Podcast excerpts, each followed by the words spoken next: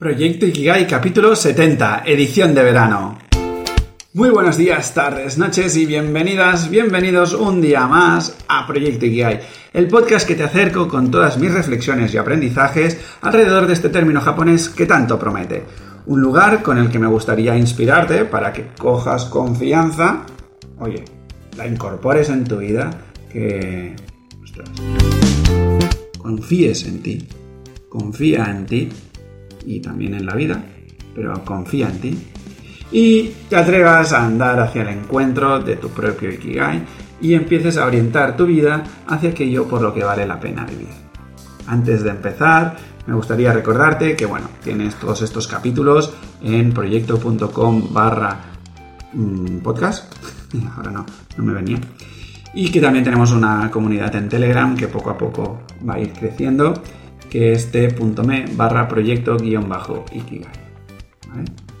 Ahora ya sí, soy Javi Vidal, tu guía en este viaje explorador y ya, sin más dilación, empezamos. Y empezamos con la cuarta ley, la ley del mínimo esfuerzo. Aquí ya entramos en un terreno que a mí, personalmente, la primera vez que se me sugirió algo parecido a esto del mínimo esfuerzo, me petó la cabeza.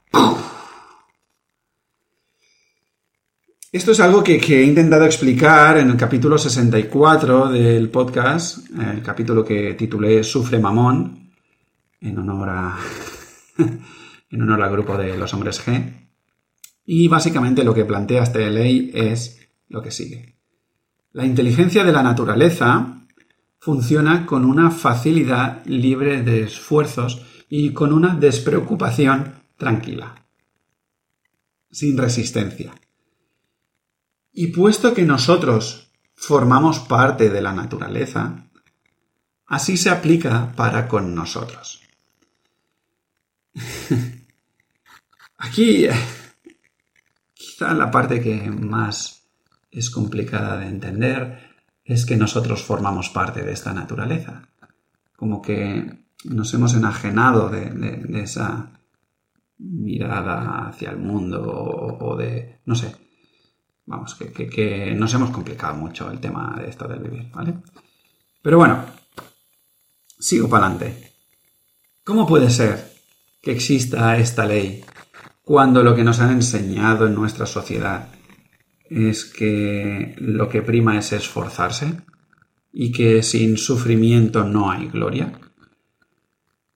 Bueno, te invito a que escuches el capítulo que, he marcado antes. La idea principal sería la siguiente. Si hay esfuerzo, esto es un indicativo de que estás desconectado o desconectada de tu esencia. Esto sucede cuando no aceptas quién eres y vas en busca de un modelo ideal. Es decir, cuando te estás creyendo a ciegas la idea que tienes de ti. Recordemos hace dos o tres leyes que decíamos la mierdecilla que creo que soy. Cuando tú te estás creyendo en que eres quien dices ser y que normalmente es una versión infinitamente pobre de quien eres realmente. Paréntesis, recordemos aquí la primera ley de potencialidad pura. Desde, desde ese lugar, cada acontecimiento que sucede en la vida, así como cada tarea que realices, se lleva a cabo desde el rechazo. ¿Vale? O lo que es lo mismo, desde el miedo, porque el miedo sería como, como el, pilar principal y luego hay muchas derivadas, ¿vale? Que, que, em, surgen del concepto miedo, ¿vale? Básicamente, lo que está sucediendo aquí es que yo no me acepto a mí y o no acepto lo que está aconteciendo. ¿vale? Y por eso me esfuerzo. Por cambiarme, a mí, debería ser no sé qué, debería poder no sé cuántos, debería, tengo que, ¿vale? O por cambiar lo que acontece. Esto no tendría que ser así, esto tendría que ser asá, es que mira lo que me ha dicho este, es que mira que no sé cuántos, ¿vale? Claro, aquí es entonces cuando el sufrimiento llama a la puerta. Ahora o más adelante, ¿vale? Tú, tú dale tiempo. Pero si estás viviendo lo que estás viviendo con esfuerzo, es cuestión de tiempo de que el sufrimiento emerja en algún punto. Si no haces nada para revertir la, situación. Otra manera de actuar, que es completamente opuesta, es hacerlo desde el amor. ¿Qué significa esto? Es darte cuenta que este momento, que es el momento único que tienes, es sagrado. Y también es bendito, porque es la vida manifestándose. ¿Vale? Al incorporar esto, es decir, a sacralizar y a bendecir lo que hay, te darás cuenta que solo hay una manera de actuar, que es desde la entrega más absoluta a la acción sin reservarse nada y con todo tu potencial a disposición y en juego. Sorprende mucho ver que en prácticamente todas las ocasiones la acción en su forma es la misma. Es decir, acabarás actuando de la misma manera, tanto si tu origen es el miedo como si tu origen es el amor. ¿vale? Por ejemplo, por poner un ejemplo chorra, ¿vale? Planchar un pantalón. Mira, planchar yo es algo que, que, no me gusta. Mm, intento no planchar nunca, ¿vale? Pero a veces plancho. ¿Vale? Yo puedo planchar desde el rechazo. Ostras. Mm, mm, esto no, no, me gusta, esto no sé qué, ¿no? O lo puedo hacer desde el amor. ¿Vale? La acción, planchar un pantalón, es la misma, ¿vale? Pero el origen de, de esa acción es completamente distinto y eso es lo que cambia todo. En el primer escenario, el del rechazo, el del esfuerzo, ¿vale? Yo no quiero estar allí porque considero que esa actividad, la de planchar, no es digna de mí.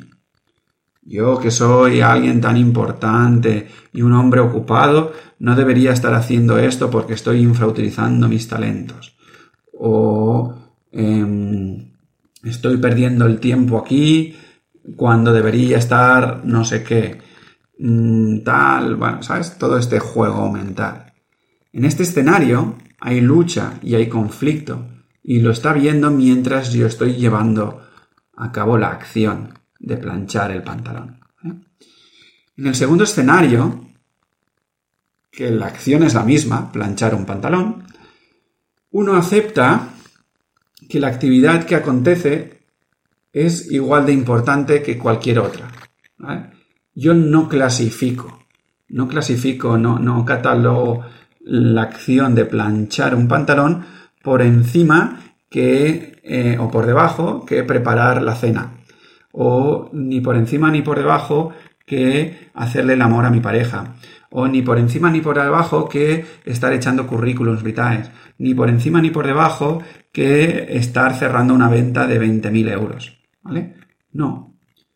Cojo y sacralizo y bendigo lo que hay, porque es la vida manifestándose. ¿Vale?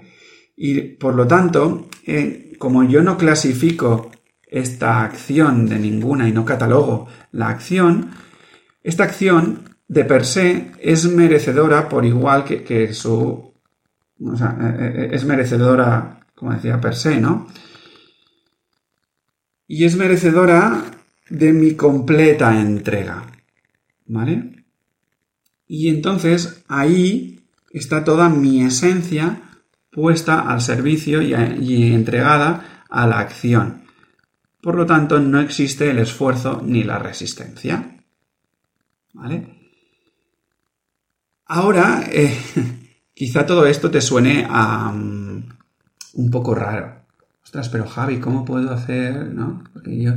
Ostras, pero es que, ¿cómo me puedes decir que planchar un pantalón es igual de importante que mm, salvar a un niño que se está ahogando?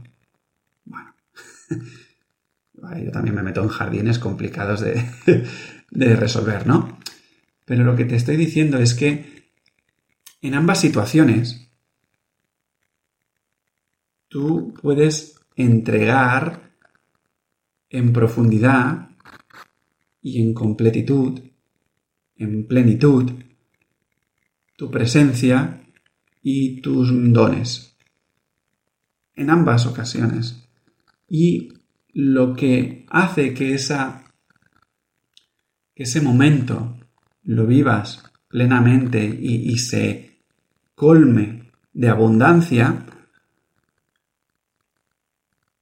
es precisamente esa entrega, esa, esa,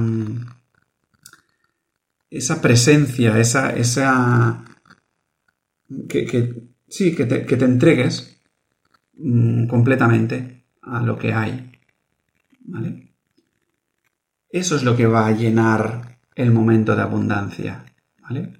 Y eso es lo que em, significa la ley del mínimo esfuerzo, que mm, hemos de alguna manera revertido la situación y por eso en muchas ocasiones en nuestro día a día vivimos diferentes sucesos desde el esfuerzo y desde el sacrificio, ¿vale?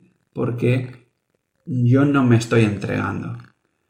Muchas veces pensamos que es al revés, ¿no? Que es el hecho de que de, cómo me voy a entregar si esto me aburre, mm, cuando es al revés, ¿no? Esto no te aburre porque sea una acción mierda o mierdecilla. No, esto te aburre porque tú no te estás dando la oportunidad de entregarte a fondo, ¿vale? Entonces, cuando ves el orden de esto, es cuando puedes salir del sufrimiento y del esfuerzo y vivirlo desde otro lugar.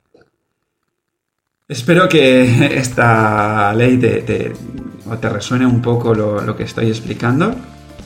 Eh, si es así, bueno, mm, espero, me gustaría que, pudieses compartir este, este capítulo por tus redes sociales eh, darle likes y demás.